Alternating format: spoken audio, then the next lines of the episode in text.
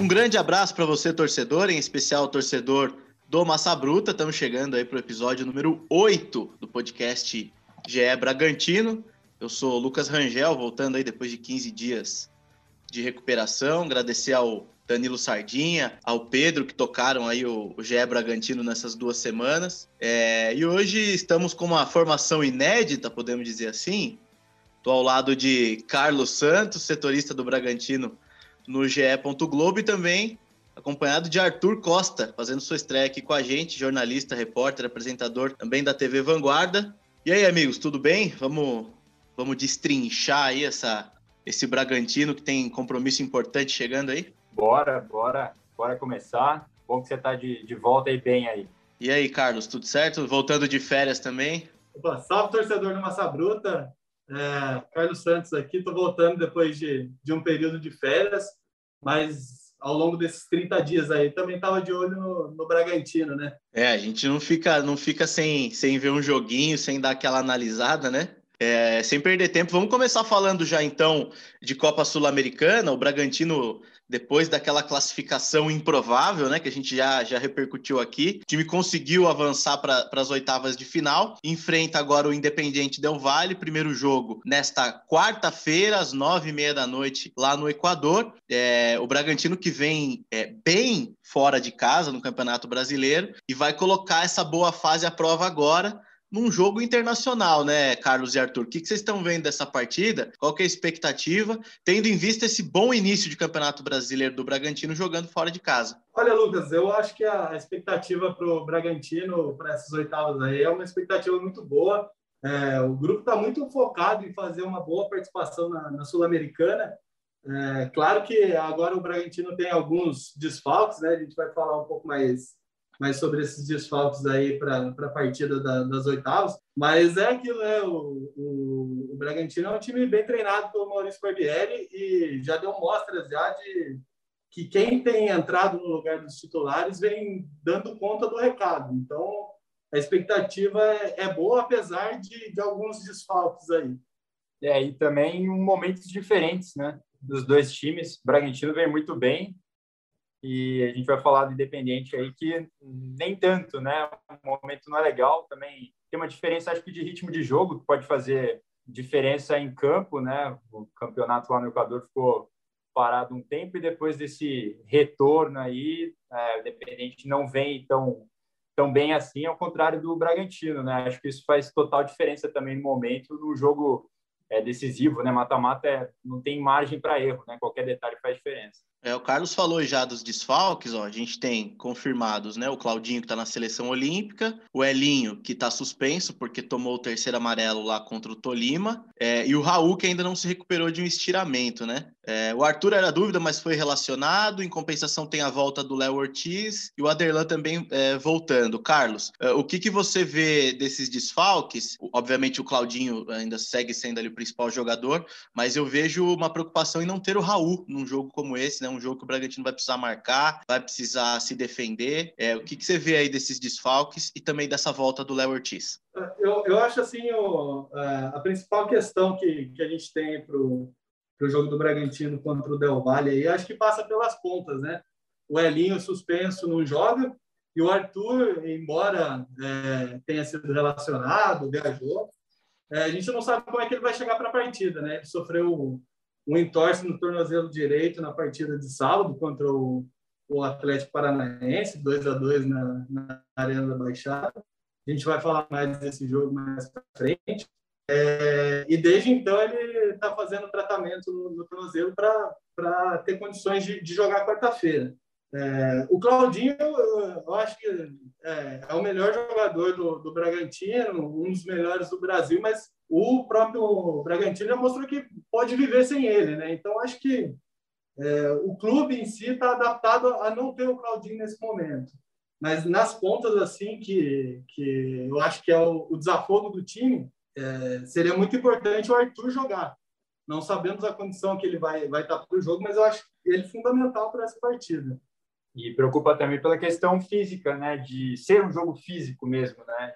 Sabe que o Del Valle costuma jogar de forma muito intensa, né? Uma a gente fala um pouco da filosofia do, do Bragantino, né? Que não muda, busca sempre treinadores que, que colocam o time do mesmo jeito.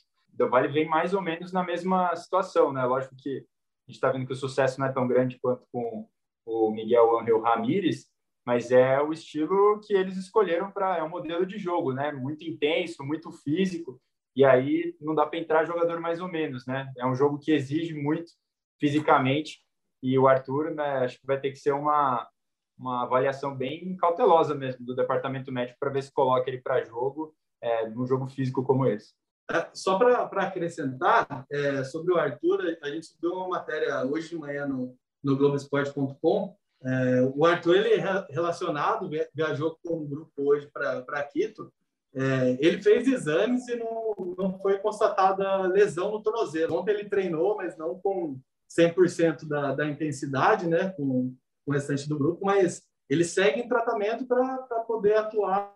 Além do, do Arthur, o, o Raul que você citou, é, o Raul ele tem sofrido com, com lesões é, no início dessa nova temporada e na primeira fase da Sul-Americana, se eu não me engano, ele nem chegou a atuar pelo, pelo Bragantino, né? Ele já, já não vem jogando na, na Sul-Americana com o time do Bragantino justamente por lesões.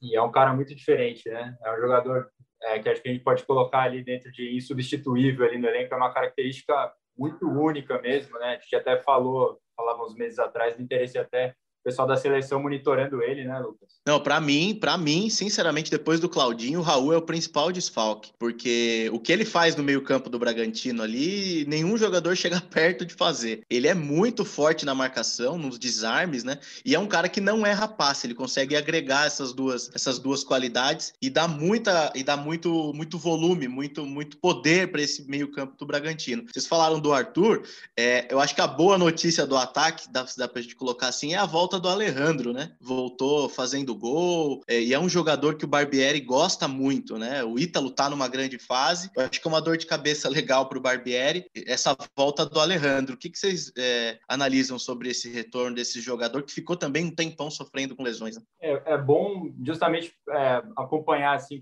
esse, essa evolução do Bragantino dentro de um mesmo sistema que dá a possibilidade de um jogador se recuperar, né? E, e ganhar a posição dele ali é, sem muito questionamento, né? Então, o cara não está bem, ele sai, vai trabalhar, com certeza trabalhos específicos é, foram feitos com ele, né, para que ele evoluísse no que a comissão é, identificasse que ele precisasse é, melhorar e ele pode voltar dentro de uma equipe que já está formada, né, fazendo o papel dele ali. Como é bom ver esse, essa evolução e ele podendo se recuperar, né? Quando ele foi contratado era uma grande expectativa, né, para todo mundo. Eu acho que é, é uma recuperação é, física, técnica e principalmente por confiança, né? O, o Alejandro, desde que vem retornando aí, ganhando mais minutos assim, ele tem mostrado é, mais confiança no, nos movimentos, tem feito jogos mais seguros e, e, a prova disso é o próprio golaço que ele fez no, no fim de semana, uma jogada muito rápida, né? É, o Prachetes roubou a bola no meio, já acionou ele, ele já virou batendo, fez um, fez um golaço. Acho que passa muito por confiança. Assim. O Bragantino é, soube trabalhar, teve paciência com o Alejandro e, e acho que a tendência assim ele cada vez mais ganhar espaço no, no time do Bragantino. E já pelo Atlético ele tinha fama de, de marcar nas competições sul-americanas, né? Internacionais, esse, exatamente. Esse, esse quesito aí, né? Fez gols importantes na Libertadores, né? Chamou atenção a partir daí também, né? É verdade. É, Para a gente é, é, fechar esse, esse, esse provável Bragantino, o que, que vocês estão imaginando? Se a gente for analisar ali, ó, o Léo Ortiz volta para a zaga, com certeza, né? A gente só resta saber se o Maurício vai ficar com o Natan ou com o Fabrício Bruno, que estão formando uma dupla legal ali também, né?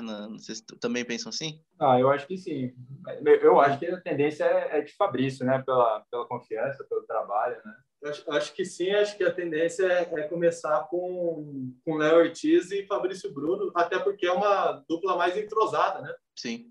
Apesar de que o Natan entrou bem também, né, cara? É um zagueiro que passa confiança, apesar de Muito seguro, o pessoal do, do Flamengo tá, tá lamentando ter, ter passado ele para o Bragantino. O jogador que dividiu opiniões, né?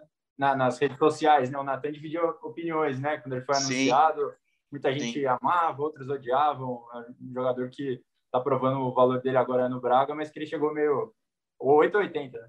Sim. Bom, o Aderlan é, deve voltar também na lateral direita. O Everson foi titular no último jogo na lateral esquerda. O Luan Cândido ainda está fora, mas o Edmar está recuperado. Eu confesso que ainda tenho dúvidas sobre, sobre o que vai acontecer na lateral esquerda. E o meio-campo deve ter mais uma vez o Eric Ramírez, o Lucas Evangelista e o Praxedes, né? E aí fica essa dúvida no ataque: se ele vai jogar com o Pedrinho, é, se o Arthur vai, o Arthur de um lado, né? Se o Coelho, que agora também renovou o contrato, vai jogar. O que, que vocês estão é, projetando desse meio para frente? O que vocês acham que o Barbieri vai colocar aí? Olha, eu acho que ele deve entrar com, com o Coelho como titular.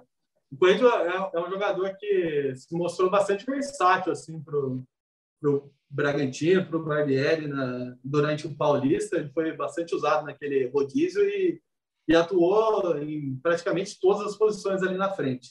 Então, eu acho que a tendência é, com, com o Arthur como titular, eu acho que o Arthur pela direita e o Coelho pela esquerda, e na frente, eu acho que ele deve entrar com o Ítalo ainda, até por, por mais experiência e tal. Deve entrar com, com o Ítalo, com possibilidade do Alejandro ao longo do, do jogo.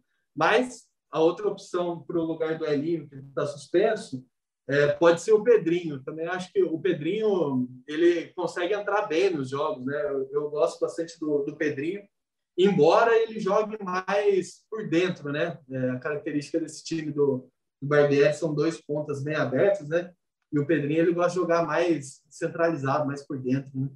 Eu também apostaria no Coelho, até pelo que a gente estava falando no começo da questão física, né? De, de, ter que brigar por cada bola o jogo inteiro, de intensidade. Eu acho que o Coelho entrega mais que o Pedrinho, né? O Pedrinho, talvez com, com a bola nos pés, ele tem uma qualidade muito boa mesmo, por dentro, ou até eventualmente pelo lado. Mas acho que vai ser um jogo que o Bragantino, em muitos momentos, vai ter que é, ficar né, com mais físico né, com a bola, é, tentar marcar mesmo. Acho que por isso o Coelho, eu apostaria no Coelho. Bom, é, vamos ver o que, que o Barbieri vai, vai colocar em campo então, mas eu tô confiante aí pelo menos no empate do Bragantino, voltar com um empate para Bragança Paulista, eu considero um bom resultado. O adversário Independente Del Valle, é, ele é atualmente o terceiro colocado no campeonato equatoriano, né? Tem 26 pontos, está atrás apenas do Barcelona de Guayaquil e do Emelec, vice-líder e líder, né, respectivamente. Fez 14 jogos na competição, 8 vitórias, 4 empates, 2 derrotas. Tem o melhor ataque da competição, com 27 gols. É, apesar disso, vem de derrota. Perdeu para a Universidade Católica do Equador por 3 a 2.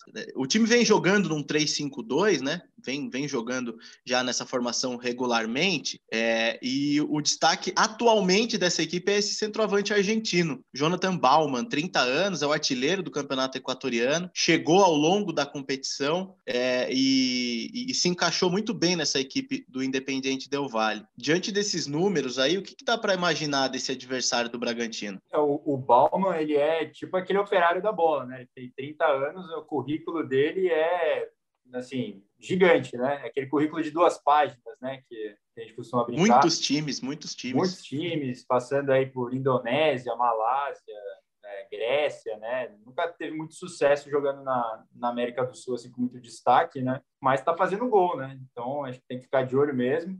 É, e é, trouxe aqui os números até desse o técnico português, né, o Paiva. A gente falou um pouco, né, dessa característica que o Del Valle tem de, de ter uma mesma filosofia, né, depois da saída do Ramires, quis manter um pouco do estilo de jogo. Os resultados em campo não estão aparecendo, mas ó, até agora são 24 jogos do, do, treinador português, 12 vitórias, 4 empates e 8 derrotas. É um treinador que fez a base inteira, inteira dele no Benfica e está aí com, com uma missão aí do outro lado do continente, né? Eu prevê um jogo bem físico mesmo, sabe? Do, dos poucos jogos que eu assisti do Del Valle no, na primeira fase da Libertadores, eu vi um jogo assim, né? Porque quando você pensa em Del Valle, você, óbvio que você vai relacionar o que era o time do, do Miguel Ramírez, né? Mas é lógico que a qualidade não é a mesma, é um time muito mais jovem, né? Acho que vale a gente falar isso. Então, eu acho que vai ser uma correria louca. É, é, com certeza vai ser um jogo físico, mas o lado positivo é que eles também querem jogar, né? É, é físico, mas é, é, um futebol ofensivo. E isso aí para o Bragantino é, é excelente, assim, principalmente se conseguir é, implantar a marcação alta que, que o Bragantino aposta com frequência, que acho que é a, principal característica desse time do, do Barbieri é essa marcação lá em cima, né, tentando recuperar a bola logo no, na saída de bola do adversário. Então, se tiver, se conseguir encaixar essa marcação assim, eu acho que, que tem bastante chance de trazer um resultado positivo para cá. É, só relembrando, o, o Independente Del Valle, ele veio, da, veio da, da, Libertadores, né? Ele não fez uma boa campanha na Libertadores. Estava no grupo do Palmeiras, inclusive foi goleado pelo Palmeiras, 5 a 0 Perdeu depois o jogo também em São Paulo. É, fez uma vitória só em seis jogos dessa, da primeira fase, terminou em terceiro lugar, é, à frente apenas do Universitário, que conseguiu fazer uma campanha pior que a dele. É, e, e, vem aí nesse, nesse ritmo de, de campeonato equatoriano, que ficou um tempo parado, com um tempo sem jogar, estava jogando lá a Supercopa Copa. Eu acho que o que me preocupa nessa equipe é justamente esse, essa visão, né, de, de essa visão ofensiva, essa visão de trazer ideias novas, né, de, eh, como tinha o Ramires, agora com o treinador português. Mas, em compensação, o Bragantino também é uma equipe assim, uma equipe que tem um futebol já consolidado e vocês destacaram bem a questão da, da pressão, da marcação, né, da, da, da sufocar o adversário, que tem gerado gols para o Bragantino nos últimos jogos, né? Então, eu vejo aí que vai ser um, um, um confronto bem interessante um dos mais interessantes é, dessa, dessa fase aí de, de oitavas, né? É, e sem torcida, né? Ficou o acordo. Isso, aí, sem torcida. É, outra, outra novidade aí também, dois jogos na ida e volta, apesar da liberação parcial aí, né, da Comebol, as equipes acordaram em manter essa fase sem torcida. Acho que vale destacar também que o, o acordo foi entre os próprios clubes mesmo, assim, né? não chegou nem em discussão um governo local, no caso a cidade de Bragança Paulista, segue o plano de São Paulo, então provavelmente teria um veto aí, porque o governo do estado ainda está optando por, por não ter público no, nos estádios, nos eventos esportivos previsão é em outubro, né, para começar a liberar. É, eu acho que, na minha visão, ainda é a decisão mais prudente. Acho que são poucos clubes, né, se eu não me engano, que estão manifestando interesse em voltar a jogar agora com, com público. Depende, é que depende de muita coisa, né? Depende do, da, do município, depende do governo do estado. Então, acho que é uma decisão mais cautelosa nesse momento, né? Essa é a, a visão do, do Bragantino também. O Bragantino entende que ainda não é o, um momento seguro para ter esse retorno pro, da, dos torcedores ao estádio. Vamos arriscar uns palpites aí antes da gente falar de Brasileirão? Quem começa? Eu começo. Eu acho que vai ser um a um. Um a um? um, a um. Eu acho que o Bragantino vai, pelo momento do Del Valle, que não é muito legal, vou ser mais otimista, que vai ser dois a um.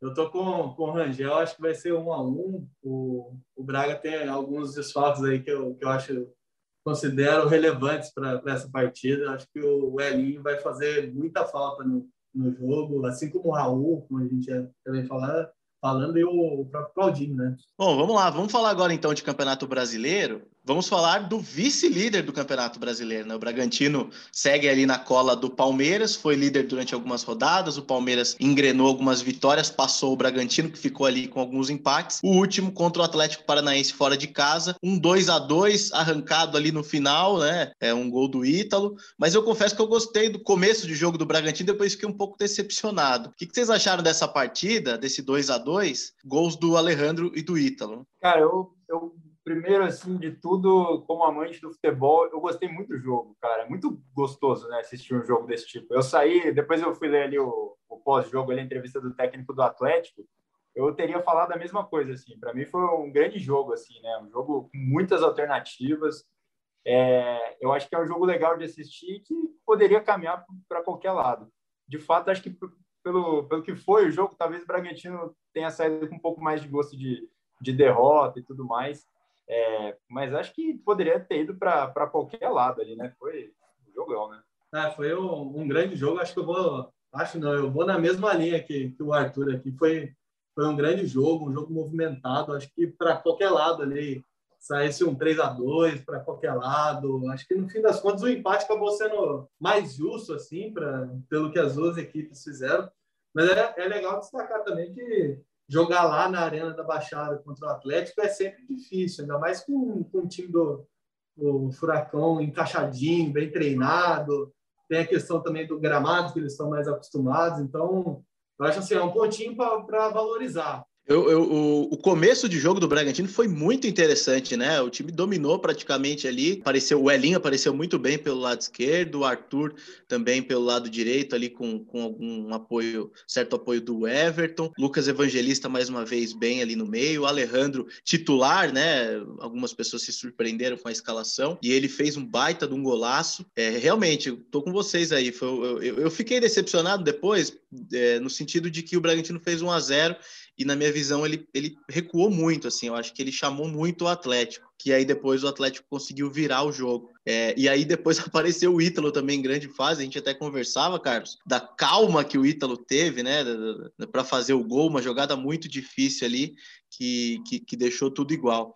É, vocês acham que o Bragantino saiu fortalecido desse jogo também, apesar do empate, é, para enfrentar essa sequência agora? Ah, eu acho que sim. É, o Braga tem jogado muito bem né, com essas equipes que estão na parte de cima da, da tabela, e acho que o recuo também se explica um pouco disso, né? Pelo estilo de jogo do Atlético. Às vezes, se você continua tentando amassar essa transição rápida do Atlético na, no gramado da arena, é tudo que eles querem, né? Quantos gols a gente não vê do Atlético em velocidade, a transição muito rápida. Então, acho que fez parte da estratégia, talvez não tenha dado tão certo assim quanto o Barbieri é, pensava, mas acho que sai fortalecido sim, aquela coisa de, ó, jogamos contra uma grande equipe que vai tirar ponto de muita gente, muitos concorrentes aqui, é, acho que tem um saldo positivo, sim. É, o saldo para mim também é, é, positivo, principalmente assim pela, pela atuação do, do Alejandro e do, do Ito, assim, são são dois jogadores, até a gente destacou depois nas atuações lá do, do Bragantino, é, nas notas lá, que o momento do, dos dois atacantes de ofício mesmo do, do Bragantino é muito bom, né? É, o Alejandro, na chance que teve, guardou um golaço, e o Ítalo também, você já citou já a tranquilidade dele para arrematar, uma, uma bola difícil, né? Com o zagueiro fechando, o goleiro saindo e e ele conseguiu fazer o, o gol de empate ali. Eu acho que o, o Bragantino sai bem forte dessa sequência no, no brasileiro, pronto para o confronto da, das oitavas contra o Del Valle. O Ítalo, vocês falaram assim, eu acho gozado, assim, não é de hoje que eu penso isso, parece que ele é de outra velocidade, assim, vocês não acham? É, às vezes você até acha que ele, que ele é lento demais, mas assim, parece que ele tem uma outra, alguns jogadores são assim, né, ele tem uma outra velocidade, assim, que, que tá dando certo, né? Ele se, ele se intitula como um jogador inteligente, né? Um jogador que tem visão de jogo. Então também às vezes você acha que ele não vai chegar numa bola, ele chega. É aquele gol contra o Palmeiras que ele arrancou do meio campo, deixou o Felipe Melo para trás. Então é um jogador assim, tem um perfil muito diferente e que me agrada muito. É a sequência do Bragantino agora, né? É, no próximo dia 18, domingo, 8 e meia da noite contra o Santos. Aí, aí pausa o Brasileirão de novo, né, para jogar a volta da Sul-Americana. No outro sábado, dia 24, visita o Fortaleza lá no, no Castelão. E aí depois tem Grêmio, esporte, enfim, mas acho que dá para a gente projetar pelo menos o jogo do Santos, que vai ser um jogo também bem difícil, o Santos mordido com a derrota para o Palmeiras, né? precisando se recuperar na competição. É, acho que talvez o jogo do Santos aí seja mais difícil de projetar, viu, Daniel? Porque vai ter esse jogo contra o Del Valle agora no meio da semana, e dependendo do que acontecer lá, pode ser que entre com um time alternativo no, no é. domingo, é. né? É, o jogo é domingo, é, oito e meia da noite, então tem pouco tempo de, de descanso entre o jogo do, do Brasileirão domingo e, e, a volta da Sul-Americana. Então, acho que depende muito do que, que acontecer amanhã no, lá no, no Equador para definir qual equipe que o Barbieri vai pôr, pôr a campo no, no domingo contra o Santos. Mas é um jogo assim que sempre é bom de ganhar, né? Mas acho que, se não me engano, os últimos quatro jogos entre Bragantino e Santos, um a um. Tudo empate. O Santos tem empatado com, com frequência nos últimos jogos. E é difícil projetar até o próprio Santos, né? Nem o torcedor santista ultimamente tem conseguido, o time tem feito grandes momentos, né, durante o jogo e outros momentos ruins, né? O torcedor santista também não tá, não tem uma algo assim linear, né, nas atuações do Santos. Então é difícil projetar o jogo até por aí, né? Tudo pode acontecer, inclusive lembrando, nada. Lembra, lembrando que o Santos também joga na Copa Sul-Americana, né? Tem a enfrentar o Independiente, se não me engano, da Argentina, né? Enfim, é, e agora eu acho que o torcedor, outra boa notícia do torcedor, pro torcedor do Bragantino, a gente estava falando ainda na linha do Ítalo, do Alejandro e tal, é, é, o nosso próximo assunto aqui, né, Carlos? A apuração também aí do GE, que o GE já publicou, as renovações do, do Coelho e do Hurtado. É mais um centroavante que fica à disposição também aí do Maurício Barbieri. Esses dois jogadores, é, eles vinham numa, numa fase é, é, é, ruim, digamos assim, com poucas chances, de repente cresceram, né? E aí convenceram o Bragantino a esticar, negociar esse restinho de empréstimo até o fim do ano de Coelho e Hurtado. Vocês gostaram dessas, dessas renovações? Os jogadores que ainda merecem mais chances? Eu, eu gosto bastante do, do Coelho, assim, principalmente pela versatilidade que ele tem. É, eu acho, no caso dele, do, do Hurtado, assim, acho que a, a boa fase, assim, que, que você citou, também passa pelo fato de ter sido mais utilizado, né? O Bragantino usou bem o, o Paulista para rodar o elenco. Então, acho que à medida que esses atletas tiveram mais chances de, de começar jogando, de ter uma, uma sequência é, um pouco maior, assim, é, acho que o, o desempenho deles também foi, foi evoluindo. O Hurtado, a gente falou aí do, do Ítalo e do Alejandro que vinham marcando, o Hurtado ele deixou de ser utilizado enquanto se resolvia essa prorrogação do, do empréstimo dele, né? Ele antes disso ele tinha marcado dois contra o Fluminense, né? Entrou no, no, segundo tempo lá na Copa do Brasil e quase deu a classificação para o Bragantino, né? É um jogador forte, acho que, que pode é, agregar o elenco, mas dificilmente vai ser titular, né? Com Ítalo, Alejandro, Gabriel Novaes, acho que o espaço do Hurtado é, é um pouco mais difícil ali. Já o Coelho, acho que também tem dificuldade para conseguir uma vaga como titular, mas o, o Coelho é muito versátil, né? É, aonde pintar uma oportunidade do meio para frente ali, ele está jogando. É, eu, eu gosto muito do Coelho também. Acho que o Hurtado é aquela aposta de um cara que estava num time né, como Boca, que não teria tanto espaço, jogador com potencial, vale investimento. Acho que se a comissão técnica analisou que ele tem é, curva para crescimento, legal ter renovado, mas acho que vai ser mais difícil também ter oportunidades com essa, essa fase que o Ítalo vem, vem vivendo e essa recuperação do, do Alejandro. Mas o Coelho, eu acho ele muito útil para a equipe, assim, em diversas funções. Acho que tem jogo que é para ele mesmo. É um cara que ele mantém o foco, né, nas partidas, assim, 100%. Você não vê ele discutindo, assim, né, ele meio avoado, assim, em campo, né? É, é bem focado. Ali, mas ele é muito focado, muito mas é focado. É focado e vive o jogo, né? Ele é, é bastante intenso no jogo, ele se dedica né, na recomposição. Acho que você pegar um, um, jogo aí que o Bragantino esteja ali no, no placar magro, apertado, time já com um pouco menos de gás, ele é um cara que, que levanta todo mundo, pro, agita o pessoal em volta. Acho que ele é um, um, um bom reforço aí para a continuidade da temporada e com chance talvez de, de ser até titular se começar, né, quem sabe fazer gol, né, que é algo que Sim. cobra um pouco mais né, nessa entrega, pode brigar para uma vaga assim. Mas aí no, no meio da, do meio para frente no Bragantino é difícil conseguir uma vaguinha, né? É, é agora tá, tá bem concorrido, né? Só para concluir, o contrato do Coelho então renovado até o dia 31 de dezembro desse ano e o do Hurtado até o dia 30 de junho de 2022. Vai ficar mais um tempo aí também no Bragantino. É, último assunto, vamos, vamos finalizar falando do futebol feminino. O Bragantino disputando aí o Brasileirão A2, né? E perdeu no jogo de ida das quartas de final para o Atlético Paranaense. Precisa reverter a situação para tentar esse acesso, né, Carlos e, e Arthur? Isso. É, o Bragantino fez o jogo de ida justamente contra o Atlético Paranaense também, né? Acabou sendo uma rodada dupla, vamos dizer assim, do duelo, duelos duplos entre Bragantino e, e, e Atlético Paranaense. Perdeu de 4 a 2 lá, mas tem totais condições de, de reverter aí o placar. O jogo de volta é agora domingo, se eu não me engano, às 15 horas. Eu acho que, que o Braga tem totais condições de, de reverter aí e conseguir a, a classificação e o acesso, né? A classificação para a próxima fase vale o acesso. Essa fase já dá o acesso, né? Isso. Por isso que é um jogo tão importante. É importante para o projeto, né? Principalmente, né? O, acho que o, o primeiro primeira temporada assim, né? De, de projeto com, com a Camila é, chegou mais do que eles, que eles esperavam né, no, no estadual. E agora acho que o sucesso do projeto depende um pouco disso também, né? Da confiança. Ainda que a gente saiba que é, no Bragantino é diferente, não é, um, não é um, vamos dizer, uma cultura resultadista, né?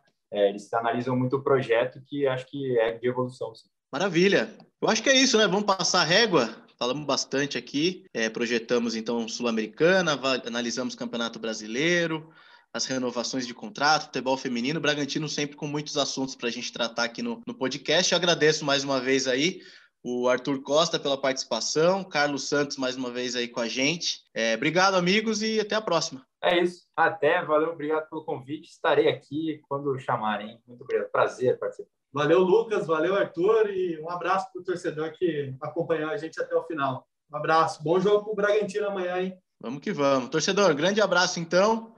Esse foi o episódio 8 do GE Bragantino. Voltamos aí nos próximos dias. Um abraço.